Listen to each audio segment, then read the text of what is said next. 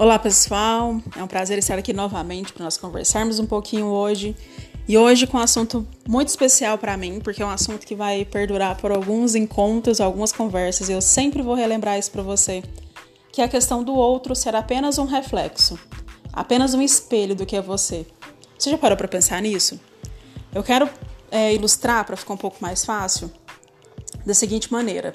Imagine que você já estudou matemática lá na escola e estudou a, a, a fórmula de Bhaskara, b ao quadrado menos 4ac. Por mais que você não lembre para que serve, como, como fazer, você não sabe, não lembra de mais nada. Mas se você já estudou em algum momento da sua vida, você olha e fala assim: Nossa, eu já vi isso em algum momento. Você vai lembrar de alguma professora, você vai lembrar de alguma aula em específico, porque você já viveu isso, faz parte do seu conhecimento, está em você. Agora, se eu apresentar a mesma fórmula para alguém que nunca viu, que não conhece, que não estudou, ela simplesmente vai ignorar, porque aquilo não ressoou, não está nela e etc. Assim é a nossa vida. Todas as vezes que outra pessoa faz alguma coisa e você tem alguma reação, é porque aquele sentimento está em você. Então, quando você escuta alguém falar assim, Fulano me abandonou, é porque você de alguma forma se abandona. Ah, mas fulano me rejeitou, fulano foi grosso comigo. Em algum momento da sua vida, ou nesse momento da sua vida, você está se abandonando, você está se rejeitando, você está sendo grosso com você. E isso não serve só para coisas, coisas ruins, tá, pessoal?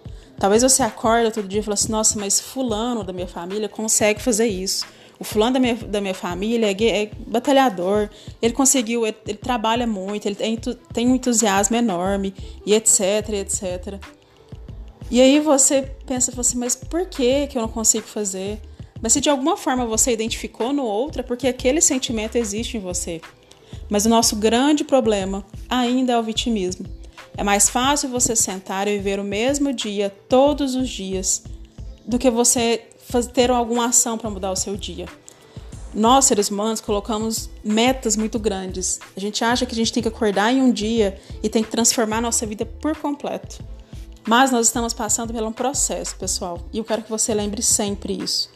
E quando você fala em processo, quer dizer que é um passo de cada vez. Que a gente vai ter dia, dias bons, dias ruins, mas é sempre importante você vivenciar o seu processo que é individual.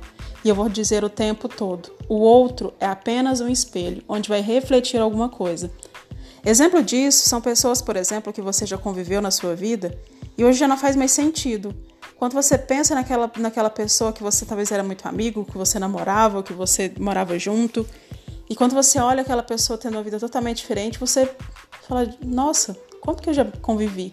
É porque naquele momento não ressoa, é que naquele momento vocês não refletem a vontade uma da outra. Mas aí você pode, pode estar perguntando assim: ah, Maria, mas aquele chefe, aquele marido, aquela esposa, aquele namorado, aquele pai, aquela mãe é problema meu? É culpa minha? É problema a forma que você encara e sente. O que ele faz é problema dele. Agora, a forma que você recebe, a forma que você vive, a forma que você sente, aí sim é um problema extremamente seu. É você que pega as informações e fica martelando aquilo o tempo todo. Talvez uma pessoa fez alguma coisa com você há cinco anos atrás e você guarda aquilo e fica remoendo, remoendo. Então quem é, o, quem é o culpado? Será que é a pessoa que falou, a pessoa que fez? Ou você que escolheu viver aquele momento todos os dias e viver a mesma vida sempre?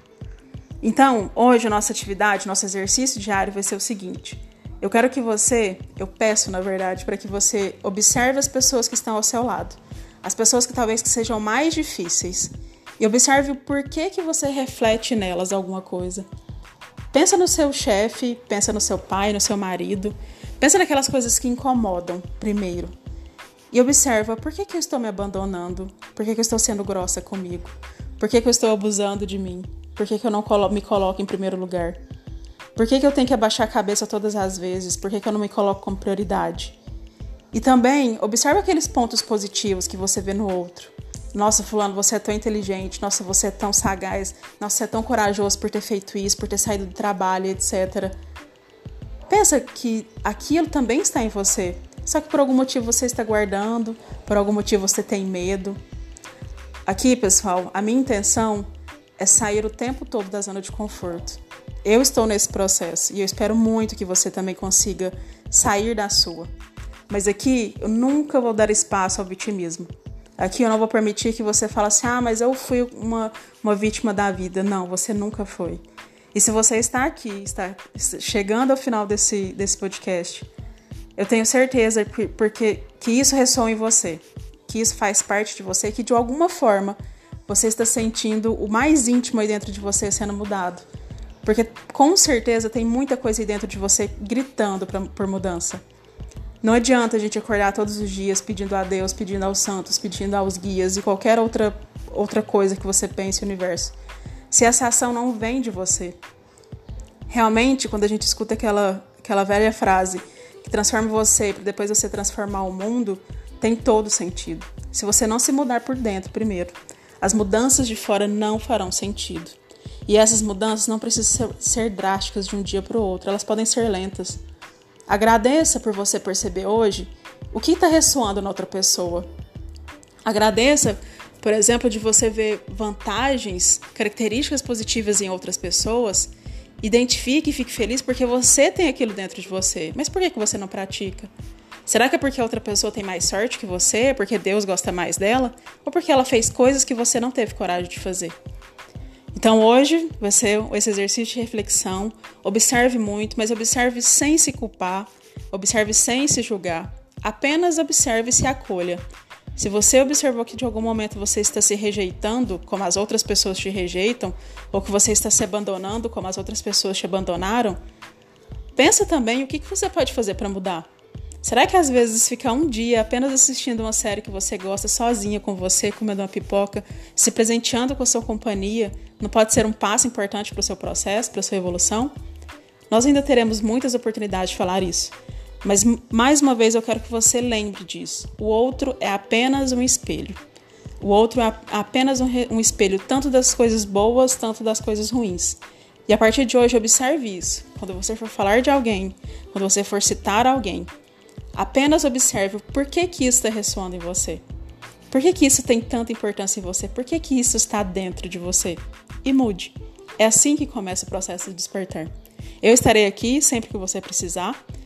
Isso, amanhã estaremos né, em outra, outra conversa, outra, outra troca de informações. Espero muito que você esteja aprendendo, que você esteja gostando e que isso ressoe em você para que todos os dias seja um passo para o seu processo, para a sua mudança. Eu fico muito feliz por poder compartilhar e também viver os meus processos junto com você. Eu sou Maria Jerônima, agradeço mais uma vez pela sua companhia e eu quero te lembrar sempre que está tudo bem, do jeito que está.